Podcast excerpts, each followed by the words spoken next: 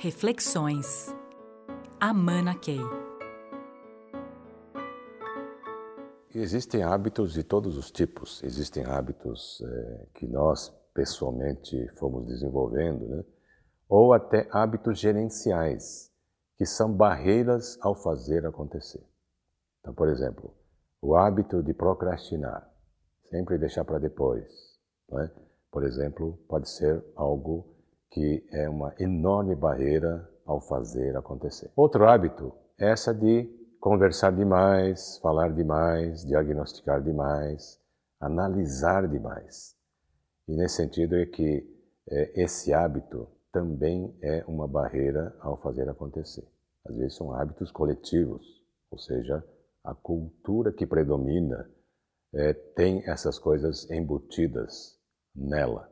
Ou seja, são grupos inteiros que, por excesso de conversa, têm a sua capacidade de fazer acontecer e ir para a ação comprometido.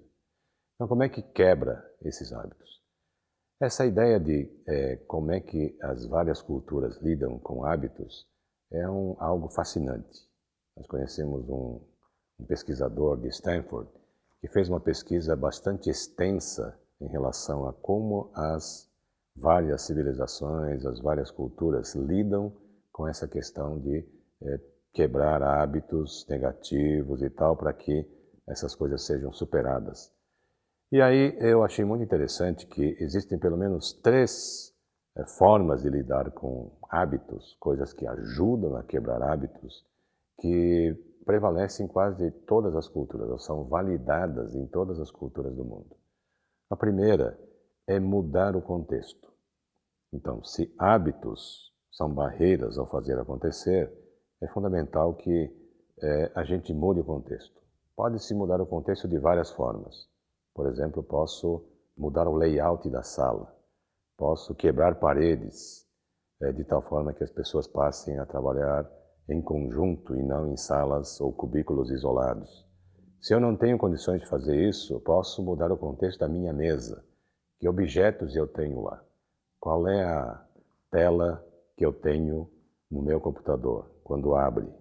Posso introduzir alguma coisa diferente que, que seja motivador para a minha mudança e para a quebra de um determinado hábito? Posso criar um uh, screensaver é, sob medida para que me lembre o tempo todo dos objetivos que eu tenho em relação a determinado hábito que eu tenho. Então, essa questão de mudança de contexto, podemos ser extremamente imaginativos nesse sentido e fazer com que é, esses hábitos sejam quebrados. E não há limites em relação a isso. Quem sabe eu resolva circular a empresa muito mais.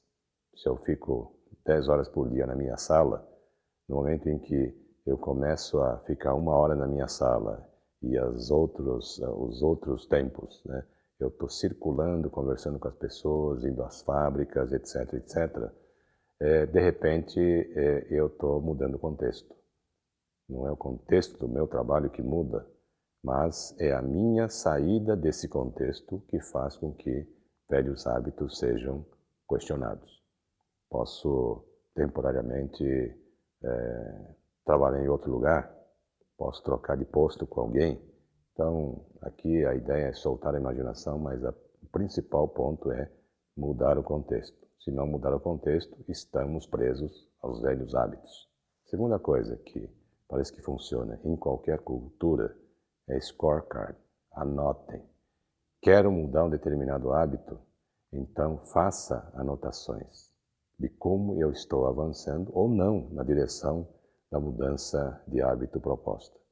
Não confie na memória, porque parece que a memória sempre tem os seus truques e quer fazer com que os hábitos sejam mantidos. Então, existe uma certa conveniência aqui da memória, nesse sentido que é interessante investir, anotar ou pedir para alguém anotar em relação ao hábito que eu quero quebrar e a análise desse scorecard ou o, o, os dados do scorecard podem favorecer o processo de mudança de hábito com muita força.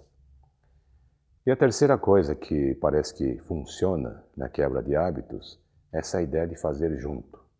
Fazer sozinho é uma coisa, fazer junto é diferente. Existe um processo mútuo de motivação, existe muitas vezes um descasamento dos momentos de desmotivação e que sempre quando um está desmotivado, o outro pode estar animado.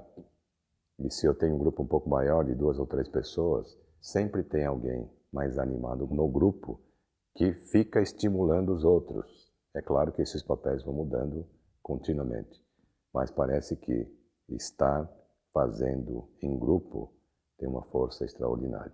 Só para finalizar, posso terminar com uma historinha de um grupo eh, de amigos, essa é uma história real, que corre todos os dias, praticamente seis dias por semana, todos os dias há mais de 25 anos.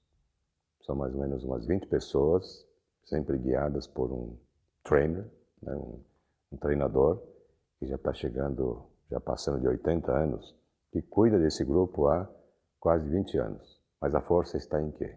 No grupo. Então, aquela pessoa que está preguiçosa, não quer acordar em determinado dia, o grupo está lá na campainha uh, estimulando que a pessoa venha. E a regra é que fica na campainha até a pessoa sair. Então, esse tipo de esforço parece que nos assegura a, a quebra de hábitos. Fazer junto tem uma força extraordinária no processo de quebra de hábitos. Reflexões. Amana Key.